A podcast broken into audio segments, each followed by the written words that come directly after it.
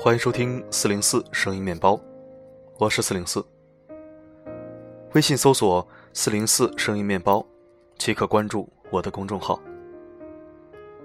荔枝频道 FM 幺八幺五八五三，你来了，真好。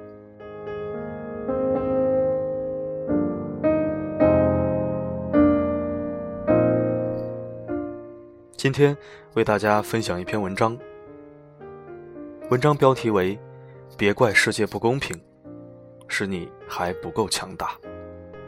原文作者傅盛，二零零三年加入三七二幺公司，零五年加入奇虎三六零，开发了三六零安全卫士。二零零八年加入经纬中国，任副总裁。零九年出任可牛影像 CEO 兼董事长。二零一零年出任金山网络 CEO。二零一四年三月二十五日，金山网络改名为猎豹移动公司，傅盛出任猎豹移动公司 CEO。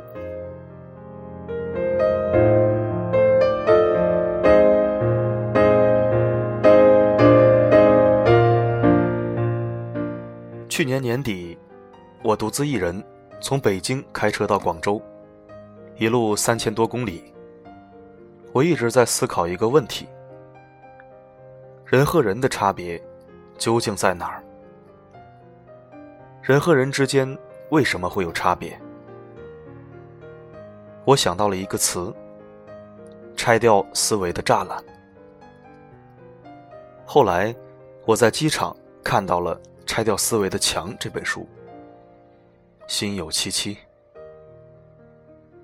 我一般不看成功学的书。事实上，我也不认为这是一本成功学的书。作者的思考给了我很多启发。我发现，有时候限制就是限制本身。你认为做不到，你就真的做不到。你觉得自己可以更强大，那你就真的。变得更强大。你有没有想过，真正限制我们的，是我们思维里看不见的墙，而这堵墙，很大部分来自于内心的不安全感。我认为，安全感的本质，不是你真的安全，而是你不害怕危险，敢于面对困难。记得有人问过我。上市后最大的收获是什么？我说，最大的收获，可能就是内心的所谓安全感。面对这个世界的时候，内心的想法没有了那么多限制。每个人心里都在追逐安全感，这很正常。但很多人成为了安全感的奴隶。什么是安全感的奴隶？就是害怕改变，保持现状，听别人的。追求安全感是人的本能，但安全感的获得必须通过内心真正的强大。安全感是给予，不是索取。恐惧越多，索取就越多，不安全感反而递增。正是因为很多人对这个世界充满了恐惧，生活中也有很多困难，我们很多人才不自觉的变成一种受害者，这就叫受害者心理。这种恐惧和不安全感，滋养了一种受害者心态。遇到困难的时候。你总会觉得世界不公平，充满了各种问题。作者把这种模式归结为受害者天堂。那什么又叫受害者天堂？就是一个受害者最愿意去的地方，大家聚集在那儿，彼此安抚，然后觉得人生真是这样。作者总结了受害者天堂的几个法则：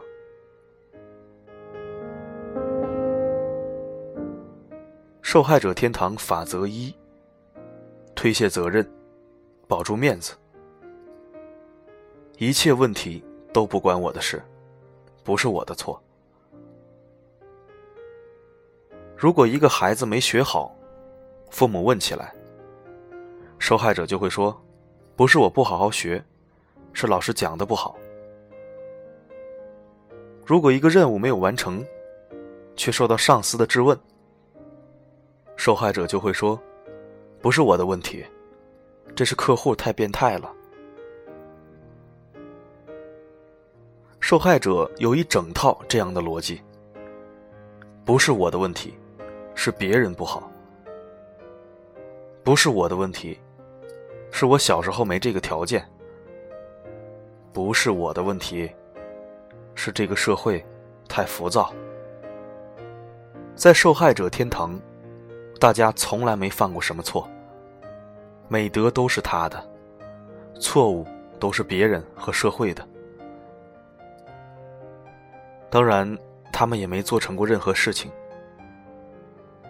作者在书中提到，受害者也不需要成就什么，他们只要不断的倾诉和编故事就可以了。但问题在于，这个故事一开始很真实，后来慢慢就开始夸大，然后自己也慢慢相信了。他生活在一个老板变态、老婆不可爱、老师不好的世界里。很多同事向我抱怨自己有多难，其实那些所谓的难，在我面前。根本就不用比。我们创业的时候多难呢！那个时候，因为要赶工作，我连爷爷最后一面都没见到。下了汽车之后，我都不敢回去，坐在路边哭了好久。就在那种情况下，我每天还要打电话催促大家干活。但是每当我说到这儿时，他们还有一招，他们会说：“你是老板，所以应该的呀。”这就是鸡和蛋的问题。难道我从第一天开始就是老板吗？这又是一个万能的破解法。总之，在受害者的天堂，一个人做不好事情，绝对不是个人能力的问题，而是这个事情有问题。受害者天堂法则二：安心做坏事。在职场中，很多人每天不努力工作，也可以心安理得。这是为什么呢？因为他觉得这个公司太烂了，这个老板太变态，太不理解我们，所以我们这样就 OK 了。美国有一项研究，在监狱中做调查，几乎没有哪个罪犯会承认自己是坏人，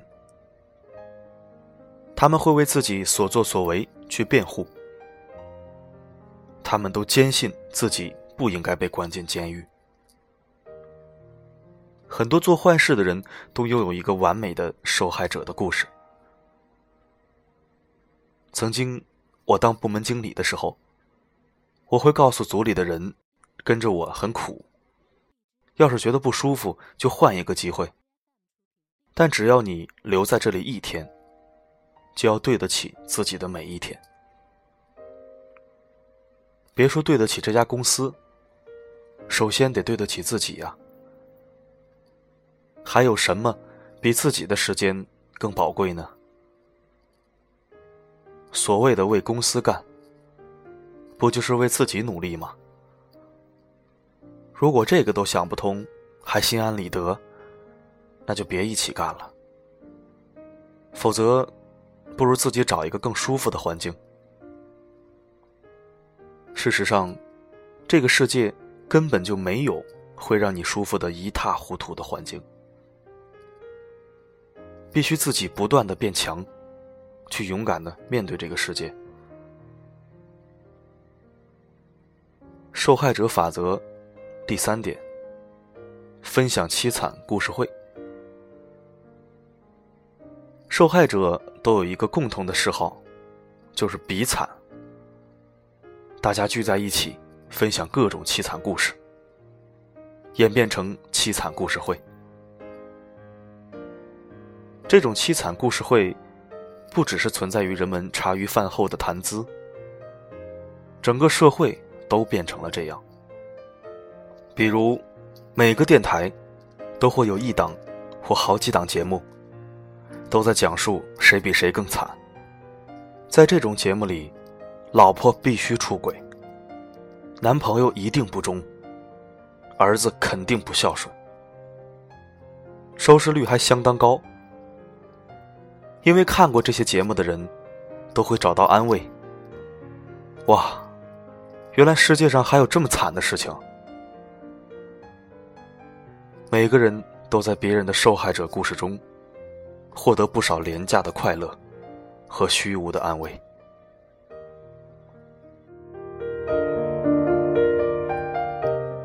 作者在书中也举了很多生动的例子，在受害者天堂，如果你失恋了，你的女伴儿会集体聚集过来陪你喝酒，说男人没有一个好东西。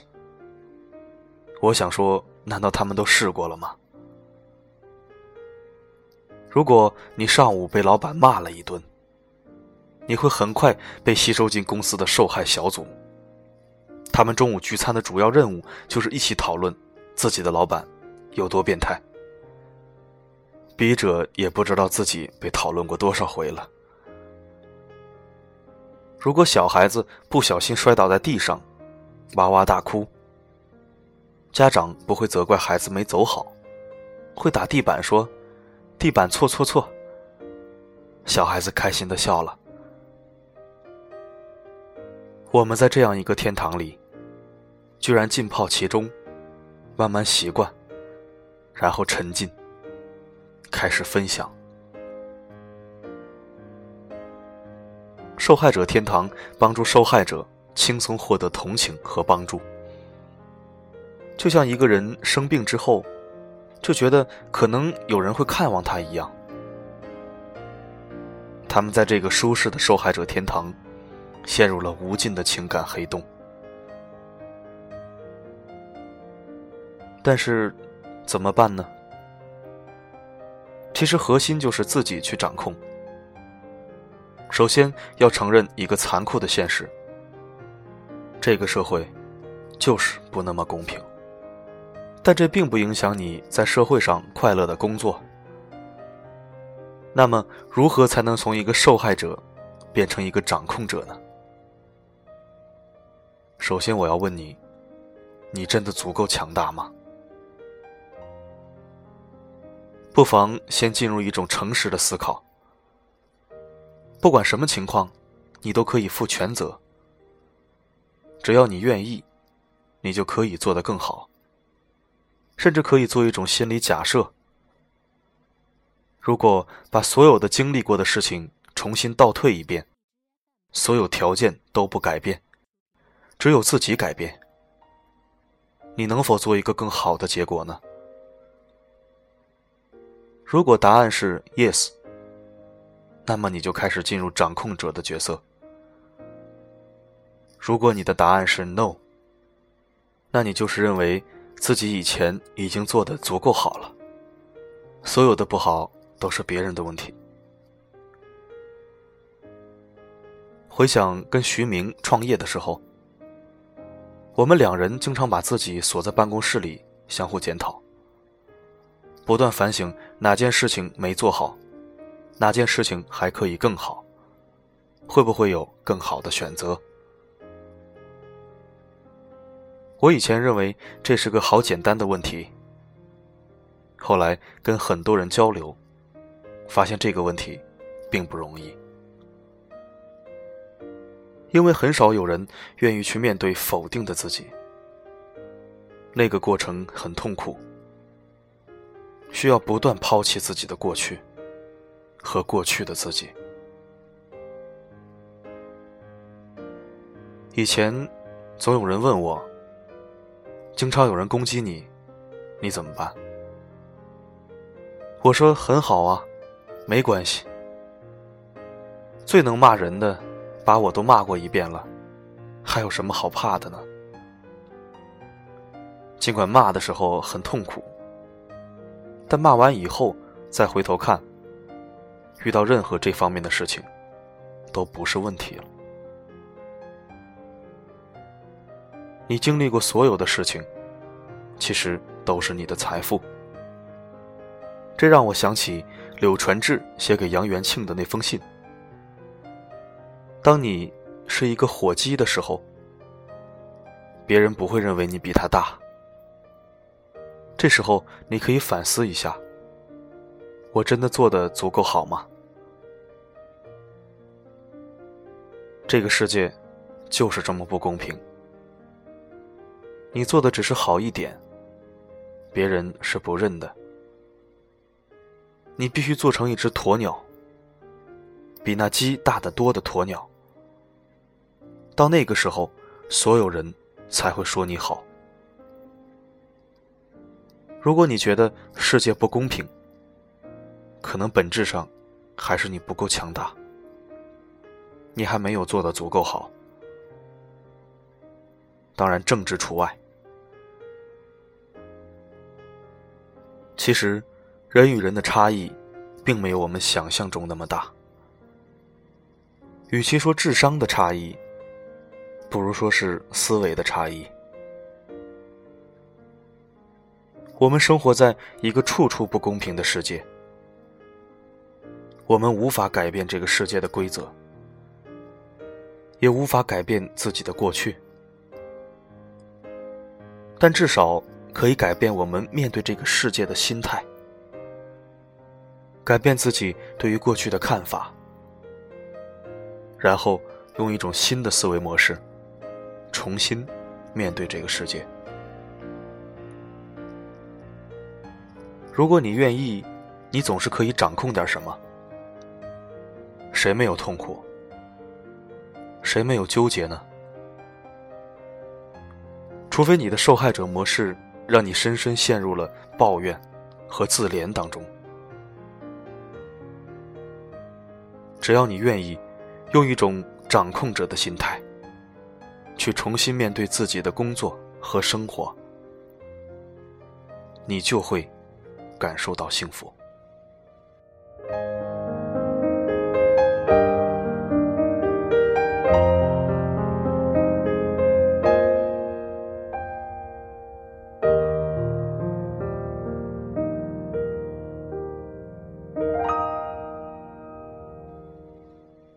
感谢您的收听，这里是荔枝 FM 幺八幺五八五三，关联公众号四零四声音面包。欢迎关注。留言板功能已经开通，您可以在文章下方留言或者提问，四零四会在第一时间回复你。如果你有喜欢的文字，想让我读给你听，也可以给我发私信。在这里，可以为您治愈心情，也可以为您治愈灵魂。我的声音，能否让你享受片刻安宁？我是四零四 Not Found，我只想用我的声音润泽你的耳朵。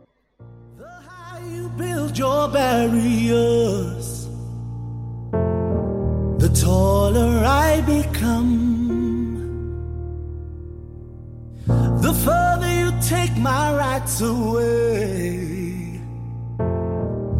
faster I will run.